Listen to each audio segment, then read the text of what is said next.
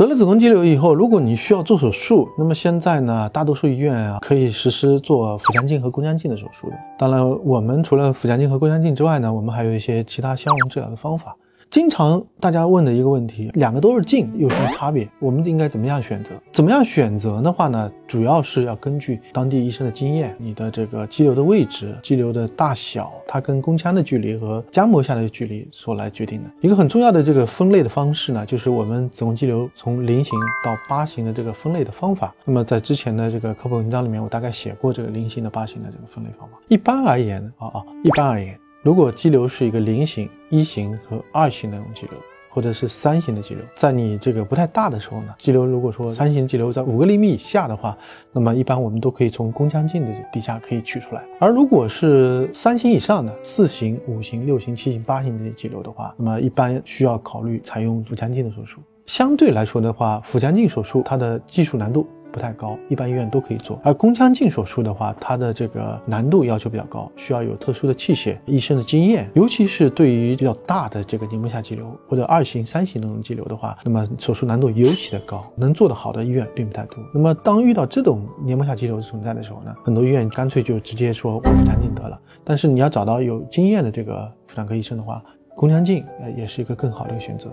相对于腹腔镜而言呢，宫腔镜它是从阴道进去的，经过宫颈然后再进行治疗，所以在肚子上没有伤疤。那因为也没有二氧化碳这些气体的一些对腹膜的刺激，所以它的疼痛感啊、恢复啊都比腹腔镜要快得多。只不过呢，腹腔镜相对来说的可及性更高一些啊，宫腔镜难度会更高一些。那在我们团队的话呢，首先呢，我们想就说我们的宫腔镜技术的话，已经实现了这个很大的黏膜下肌瘤的切除。啊，甚至二型、三型的肌瘤，我们做宫腔镜的手术都是可能的啦。除此之外的话，我们团队的话，对于是四型以上的肌瘤的话，我们会实施消融的治疗方式。消融和腹腔镜的这个比较起来呢，消融相对来说的它的。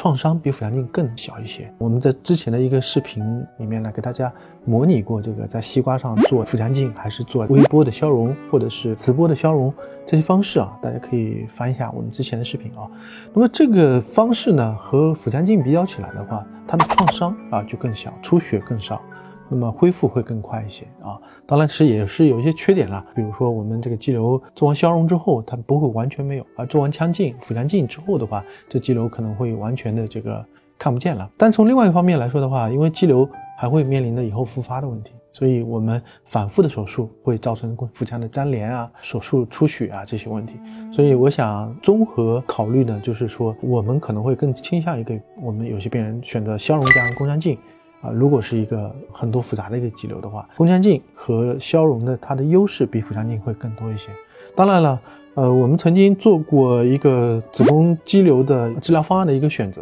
啊，这里面呢，我并不想去讲这个偏颇，因为毕竟我们遇到有些个病人的话，腹腔镜也是做，比如说八型的肌瘤，那你做消融的时候，可能还不如腹腔镜，所以在这种情况底下，每一种治疗方案都有它的优缺点。大家有兴趣的话，可以翻一下我们之前这个直播的视频，有一个小时里面把这个怎么去选择给大家做了一个详细的讲解。大家如果说你翻不到这条视频的话，可以跟我们小助手联联系，可以把这个视频发给你。我是关民生，关注我，了解更多子宫肌瘤靠谱的知识。抖音。